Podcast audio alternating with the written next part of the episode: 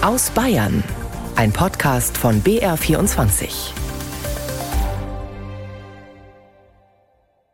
Der wieder aufgeflammte Nahostkonflikt zwischen palästinensischen Terrorgruppen und Israel, er beschäftigt diese Woche auch uns in Bayern. Wir schauen dazu nach Augsburg. Wie geht die jüdische Gemeinde dort mit der aktuellen Entwicklung um zwischen verstärkten Schutzmaßnahmen und vielfältigen Solidaritätsbekundungen? Für den zweiten Schwerpunkt in dieser Sendung schauen wir dann in den kleinen Ort Rabenstein bei Zwiesel. Dort soll eine Asylbewerberunterkunft gebaut werden. Für 140 Menschen in einem Dorf mit nur 650 Einwohnern. Interessanterweise gab es im Jahr 2016 nur wenige Kilometer entfernt schon einmal eine ähnliche Geschichte. Kleines Dorf, viele Geflüchtete. Ich spreche mit unserer Korrespondentin vor Ort, ob sich jetzt, sieben Jahre danach, etwas verändert hat.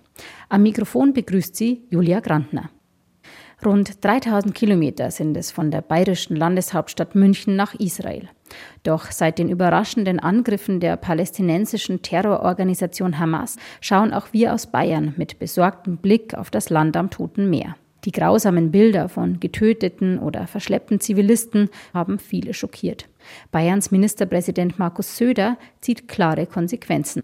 Ja, wir stehen an der Seite Israels, wir stehen an der Seite des jüdischen Lebens in Bayern. Wir haben da auch Schutzversprechen und Schutzgarantien gerade für Bayern ausgegeben. Und es ist eine unfassbare äh, Terrortat, die da passiert ist. Und die geht ja weiter, ist ja nicht vorbei. Deswegen ist wichtig, da Flagge zu zeigen, so wie wir es bei Beflaggungen machen, aber auch menschlich, persönlich, sich da dahinter zu stellen. Wir stehen an der Seite Israels und es muss alles getan werden, alles, was Hamas betrifft, zu ächten, zu kappen, auch deutlich zu reduzieren, finanzielle äh, äh, Verbindungen zu kappen. Es kann nicht sein, dass sowas noch äh, finanziert wird aus Europa oder Deutschland heraus. Und da deswegen stehen wir da fest an der Seite unserer jüdischen Gemeinden und fest an der Seite Israels.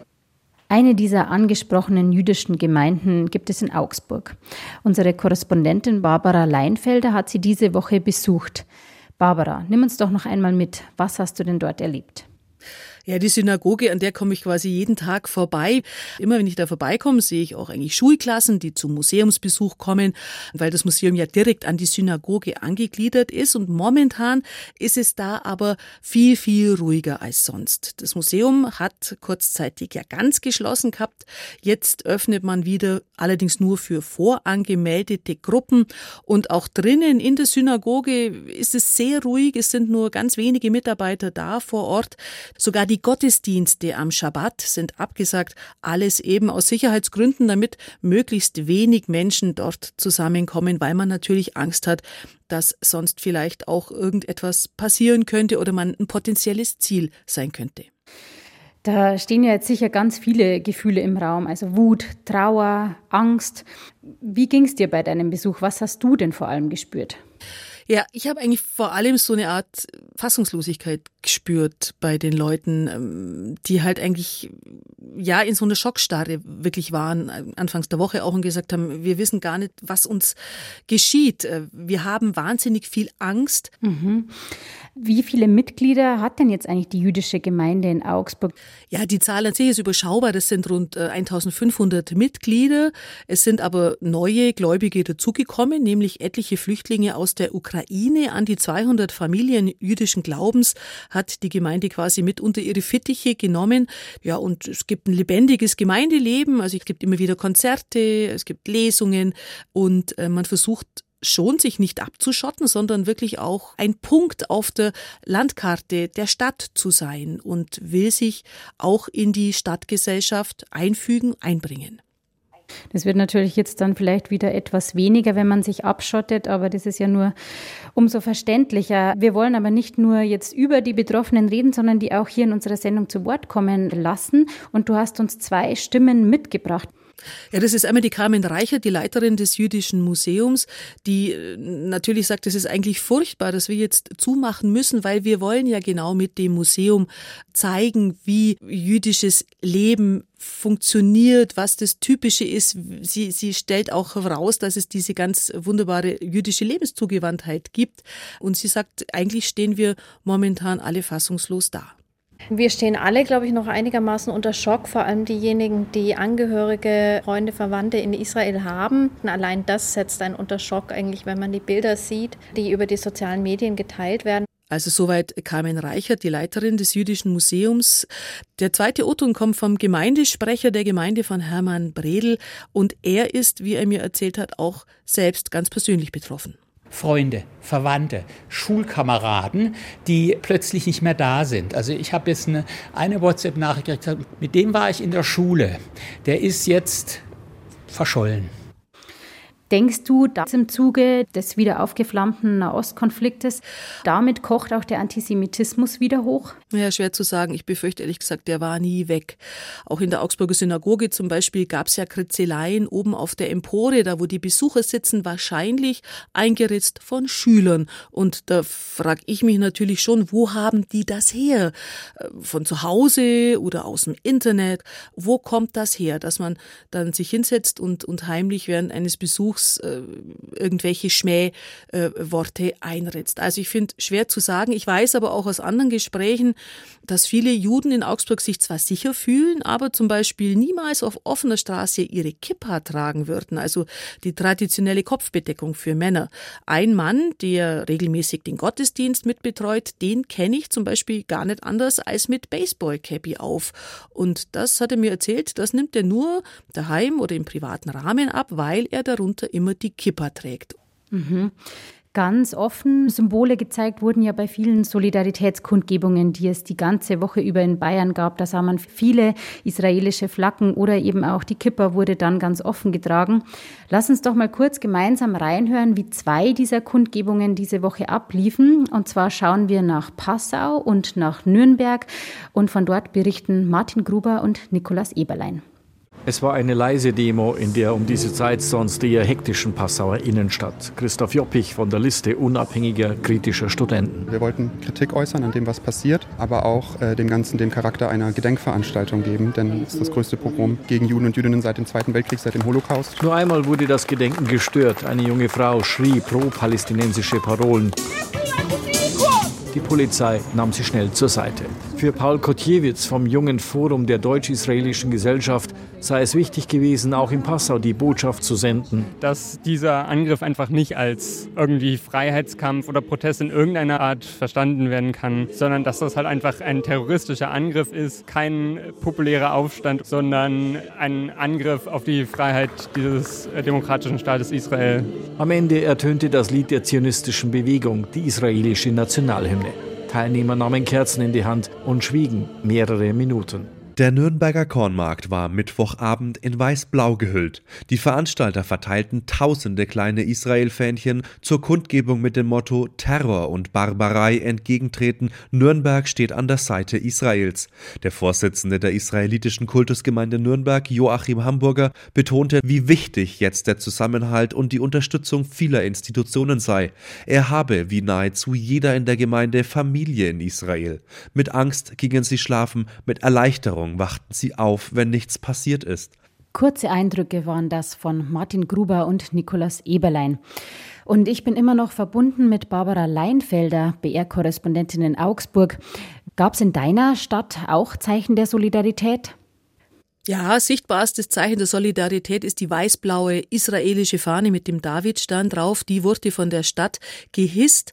Es gab auch einzelne politische Verbände, wie zum Beispiel die Augsburger FDP, die eine Solidaritätskundgebung für Israel in Augsburg gefordert hat. Aber momentan ist da einfach noch vieles in der Schwebe, würde ich mal sagen, weil eigentlich alle momentan überrollt werden, förmlich von der Aktualität von den Ereignissen in Israel und im Gazastreifen.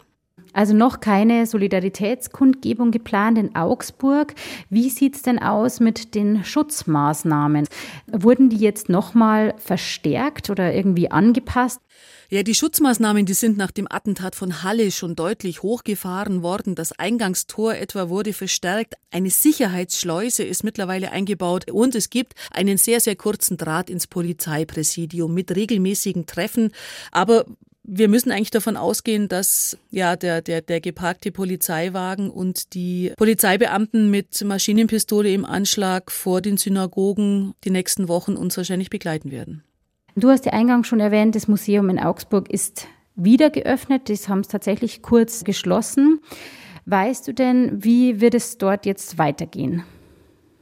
Also die Museumsleiterin, die Carmina Reichert, hat mir erzählt, ähm, dass es für sie also nicht in Frage kommt, einen großen Museumsbetrieb zu fahren, wenn die Gläubigen der jüdischen Gemeinde Angst haben zu beten im Gotteshaus. Fraglich ist eben auch, ob die jüdische Kulturwoche stattfinden kann. Anfang November sollte die stattfinden mit dem wunderbaren Titel Bier, Berches und Bagel. Also da geht's wirklich um ganz handfeste Kost und die Rolle, die jüdische Brauer für die bayerische Biertradition Generation beispielsweise gespielt haben. Ja, und da steht es natürlich zur Debatte, ob man dieses Programm, diese Kulturwoche stattfinden lassen kann, angesichts der Ereignisse in Nahost. Wir werden sicher darüber berichten, ob die Kulturwoche stattfindet und dann werden wir dich dazu auch sicher wieder hören. Jetzt erst einmal aber vielen Dank für deine Eindrücke aus Augsburg. Gerne. Und wir kommen zum nächsten Schwerpunkt rund um das Thema Zuwanderung und wie wir in Bayern damit umgehen. Zugespitzt formuliert geht es um zwei kleine Orte im Bayerischen Wald, die viele Geflüchtete aufnehmen sollten oder zukünftig noch sollen. Die Orte Rabenstein und Poschetzried, beide im Landkreis Regen, liegen etwa 20 Minuten Autofahrt auseinander. Der eine Ort, Poschetzried, hat im Jahr 2016 gegen viele Widerstände eine Asylbewerberunterkunft bekommen.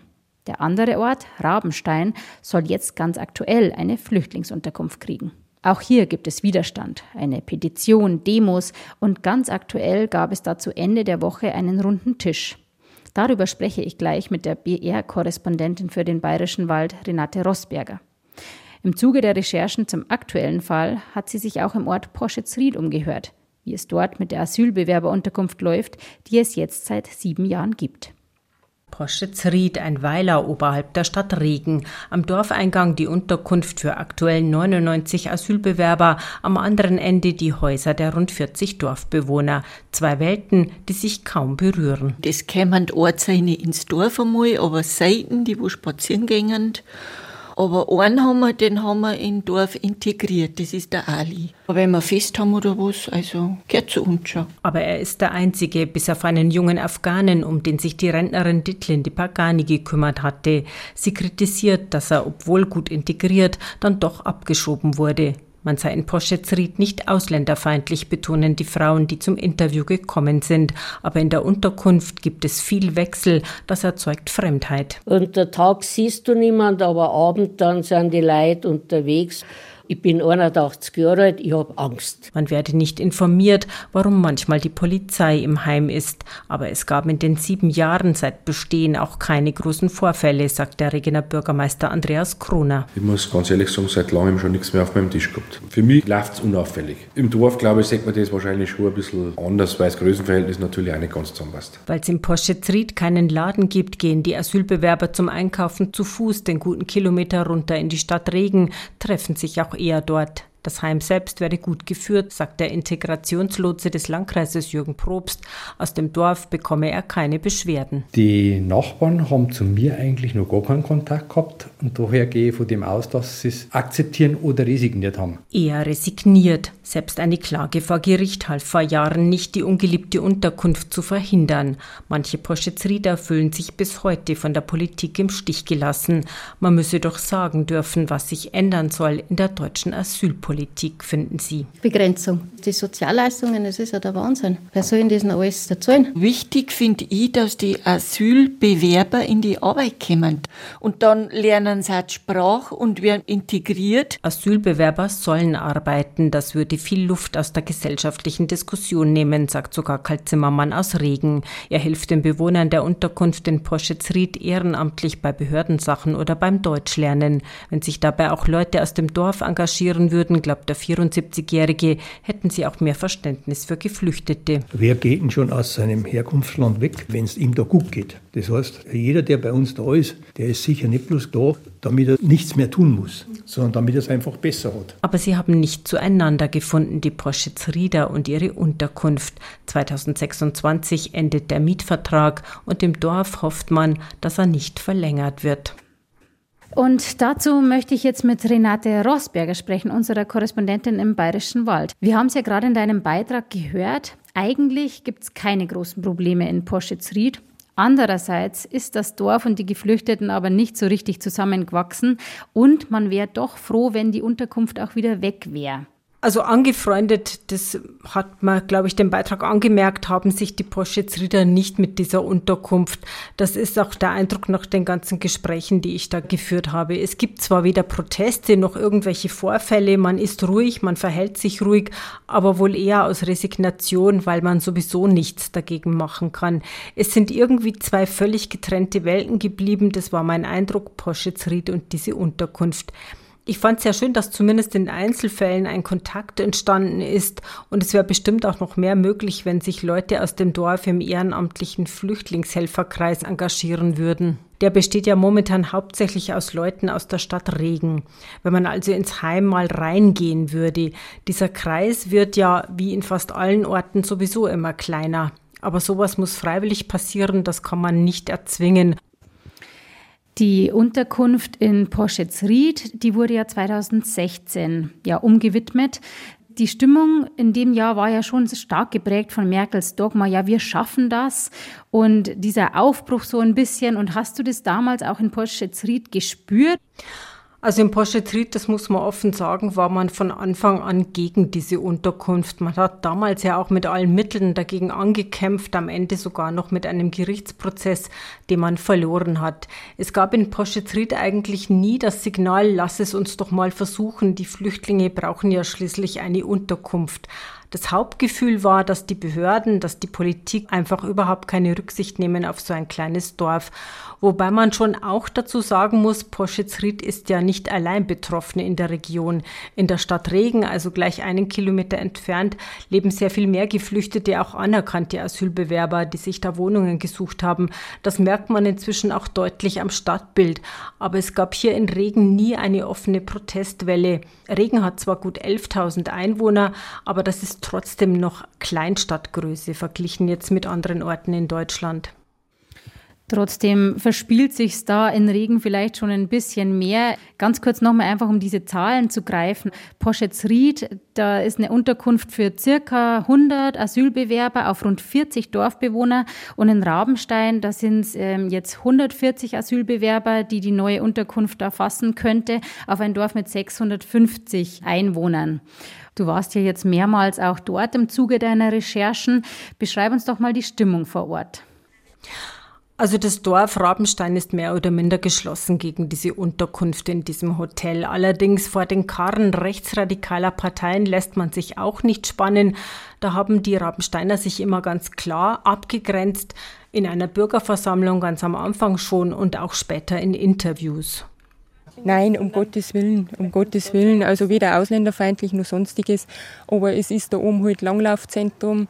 Es ist Wandergebiet, die Touristen sind da und den ganzen Tourismus, das wird alles einbrechen. Das sind einfach zwei Leute oder werden zwei Leute im Gegensatz zu unserem Dorf dann. Kein einzigen Lohn, keine Schule, kein Kindergarten, keine gescheite Busverbindung. Von dem her passt für mich das hinten und vorne nicht. Also wir haben es ja gerade gehört, die Argumente dagegen sind das Zahlenverhältnis, also zu viele Geflüchtete auf zu wenig Einwohner, die fehlende Infrastruktur wurde angesprochen und die Bürger haben auch Angst, dass der Tourismus Schaden nehmen könnte. Welche Touristen kommen denn eigentlich nach Rabenstein und wie ist da deine Einschätzung dazu? Also Rabenstein liegt landschaftlich wirklich sehr schön, hat ein neues Vier-Sterne-Hotel, aber auch mehrere kleine Privatvermieter von Ferienwohnungen bis hin zu teuren Chalet. In diese Chalet zum Beispiel haben Privatleute erst vor wenigen Jahren viel Geld, rund eine Million Euro investiert. Die haben jetzt Angst, dass das nicht mehr läuft, sollten tatsächlich Feriengäste wegen einer Flüchtlingsunterkunft ausbleiben. Ob die ausbleiben, das weiß natürlich keiner. Es hängt sicher davon ab, wie die Unterkunft geführt wird. Die Touristen, die nach Rabenstein fahren, die suchen da vor allem die Ruhe, die Nähe zum Wald, die Idylle. Poschetsried dagegen ist kein touristisches Dorf, aber was bei beiden Orten recht ähnlich ist, was die vereint, hier gibt's noch echte Dorfgemeinschaften und die sind nun mal besonders empfindlich, wenn von draußen was kommt, von dem man denkt, dass es nicht reinpasst. Jetzt war also dann am Freitag dieser Woche eben der runde Tisch. Innenminister Joachim Herrmann war ja dazu auch gekommen. Wie wurde der denn jetzt empfangen? Und noch wichtiger, was ist denn jetzt dabei rausgekommen?